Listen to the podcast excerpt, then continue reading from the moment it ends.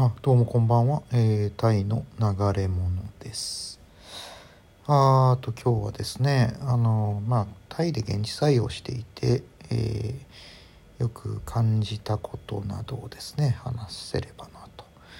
まああとと、まあ、私の場合は営業マンですからね。うーんまあこれが本当日系企業というかまあ、タイに来ても日本人と、まあ、ビジネスをするというか、まあ、付き合わないといけないといった時によくあの感じたことなんですけれどもまあやっぱ日本人っていうのは本当、まあ、海外に来ても、まあ、あるいは海外に来たからこそなのかわからないですけどまあブランドというものに弱い人種だなというのがですねうんよく思います。うんあの、まあ、いわゆるその学歴であるとか、まあ、あとはま学校卒業した後はあのどこのどこそこのですね、えー、組織会社に属しているか、まあ、どういった会社を転職してきたかとかですねうんで今どんな企業でどんな肩書きになっているかとかまあそういったことですよ。まああまあこれを聞いてらっしゃる方もまあ、うん、よくねあのご存知の方もいるかもしれないですけれども、うん、まさに、えー、っとブランドですね本当日本人ってブランドが好きだなって、うん、思う。でえー、っとそのねブランドの小話っていうかですねあの会社の話なんかもよく好きですよね。社歴というかあの会社の歴史みたいなのですね。うん、でえー、っとあとまあ駐在員の人とよく話すこともあったですけどあの要は日本時代にどういったあの、えー、地方のえー、っと営業所にいてとかどこのどこそこの工場にいてとかですね。そんなような話とかね、うん、いやまあよくよく聞いてるとまあというかあのまあどうでもいい話なんですけどねこんなこと言っちゃなんなんですけど、うん、ただその手の自慢話というかあのねブランド振興に基づいた話っていうのを「ああすごいですね」って言って聞いてあげるとやっぱり喜ぶ喜びますよね。だからそこはまあ営業マンとしてはやっぱりちょっとはですね辛抱してあのひたすら聞き役に回るぐらいのサービス精神があってもいいのかなと思うわけですけどもねまあとにかくあのブランドに弱いです。であのやっぱ一番やっぱり問題だなと思うのは結局その自分のその人格っていうものがですねあのその人の固有の、えー、その人らしさっていうキャラクターっていうものから乖離して完全にそのやっぱり組織に紐づいた、えー、ものになってしまっているっていうことなんですよ。だから、えー、誰それという、えー、個性を持った、えー、一人の人格ではなくてあのどこそこ商事とかな、まあ、商事とは言わないですけど、まあ、とにかくどっかの会社の組織の一員であるということの方にアイデンティティがいってしまっていてですね。うんこれはうんなかなかあと悲惨ですよね。やっぱりあのいい大人というかですね。うんいろいろ考えとか、えー、自分の考えとか自分の固有のあの感性とかですね。それぞれの人がやっぱり持ってるわけですから。そういうのをもうが全部写生されてですねえー、っと組織の一員ということの方があの先に立ってしまうという問題ですよ。うんだからね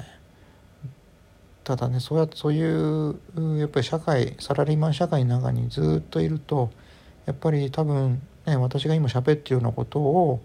あのおそらく若い頃の新入社員の時はそうやって感じていたかもしれないですけれどもだんだんやっぱ時があ経過するにつれてうんそうじゃなくなっていってしまうんでしょうね。だからあのえっとそうやってえー、っと、うん、自分の、えー、本来自由なあ生き方とかあ個性の発露の仕方っていうことが許されずにやっぱりあの、ね組織の一員としての、えー、っと個人というかですねそういう方が先に立ってしまうということなんですな。うんだから本当気の毒ではありますそういう人っていうのは。まあただそういう人多いですよね。でうんで自分もやっぱりそういうサラリーマンをやっているとそういうのに合わせないといけないですからだだんだんとあのその合わせている自分っていうのがあの本来の自分自分のような感じになっていってしまうんですよね。だからこんなふうに私も言ってますけどあの今は本当ねちょっと半分冗談であの話すことができるぐらいの余裕がちょっと出てきましたけどねまあとにかくその渦中にいる時っていうのはやっぱりうんそうはあなかなかねいかないわけで。うん、でまたあのちょっと面白いなと思うのはまあ面白いかどうかわからないですけどねあのサラリーマンっていうのはやっぱりその転職をしてしまうとその以前の会社のえっ、ー、とアイデンティティっていうのはもうそれゼロになっちゃうわけですね。これもう当たり前なんですけどだからやっぱり、え、過去にどんだけ大企業に勤めていようがあの転職して中小企業っていうかそれより下の、あのー、サイズの会社に転職すると、うんまあ、確かに過去にはそういった大きな会社には勤めていたかもしれないけれどもあの今はあの、ね、小さい会社に勤めてるんだからあと、ね、そんなに何を過去、えー、にプライドを持ってるんだみたいなですねそういうような見見方をされることもあったりするわけですよね。あだからねうんなかなかこの辺の話っていうのもあの結構えー、っとサラリーマン同士の複雑な人間関係っていうかね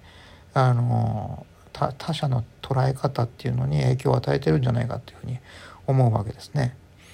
うん、あのであそれと同時にあの他人とのそのサラリーマンとして、えーと、誰か他者と対面した時にあの常にあの相対評価というかあがなされると、うん、目の前の自分はあ目の前の違う違う違いますね。あの目の前の相手。あこの人は自分よりもどの程度えっ、ー、と格が上の会社格が下の会社にいるのか所属しているのかとかあのどの程度給料が高いのか低いのかで役職はどうなのかで社会からの、えー、見られ方はどうなのかその会社はとかですね。そういったようなことを常に評あの評価し合っているような状態。これは社外社内問わずですね、うん、それがサラリーマンの現実だと思うんですけれどもだそういった中であの常に他者からの評価っていうのを気にするっていうのがそれがもう癖のようになってしまっているような人があの非常に多いかと思いますね。うんだからねなかなかうんこれはやっぱり由々しき事柄だなと思いますよ。でそういったね人付き合いっていうことからはやっぱりなかなか逃れられないですからね。あのどうしたってまああのいわゆる牧年人というかあの他者との交流を嫌ってあの、まあ、いわゆる一匹狼みたいなですね感じで、えーと、組織の中で振る舞うということもあの難しくはないかもしれないんですけれどもただあのねまたあの特に日本のあ会社っていうのは難しいなと思うのがあのそういった変わり者っていうのは非常に嫌うわけですね。あのだ個性のある人っていうふうにはあの攻撃的には捉えないであのそういったあのねあの批判えー、っとなんだろう人間性とか社会っていうものに対してあの批判的なことを言ったりあそういう態度を示したりすると変わり者だっていうレッテルを貼ったりする。うん。だからねあのつくづく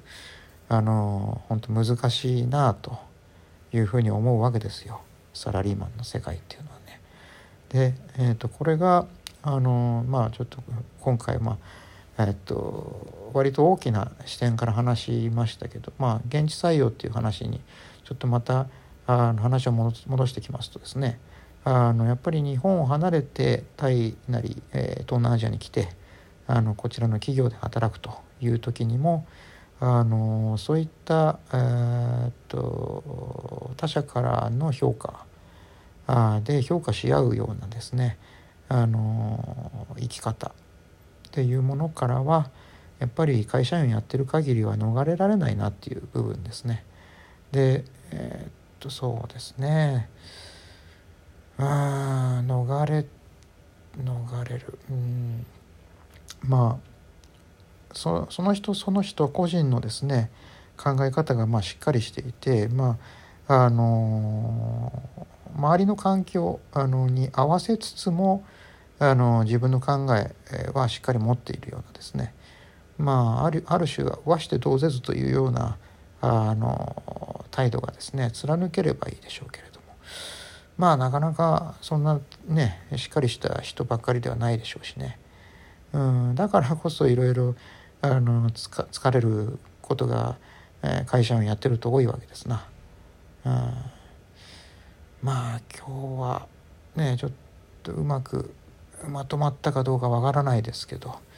うん、会社員によくある、えー、ことをちょっと取り上げてみました。ではさようなら。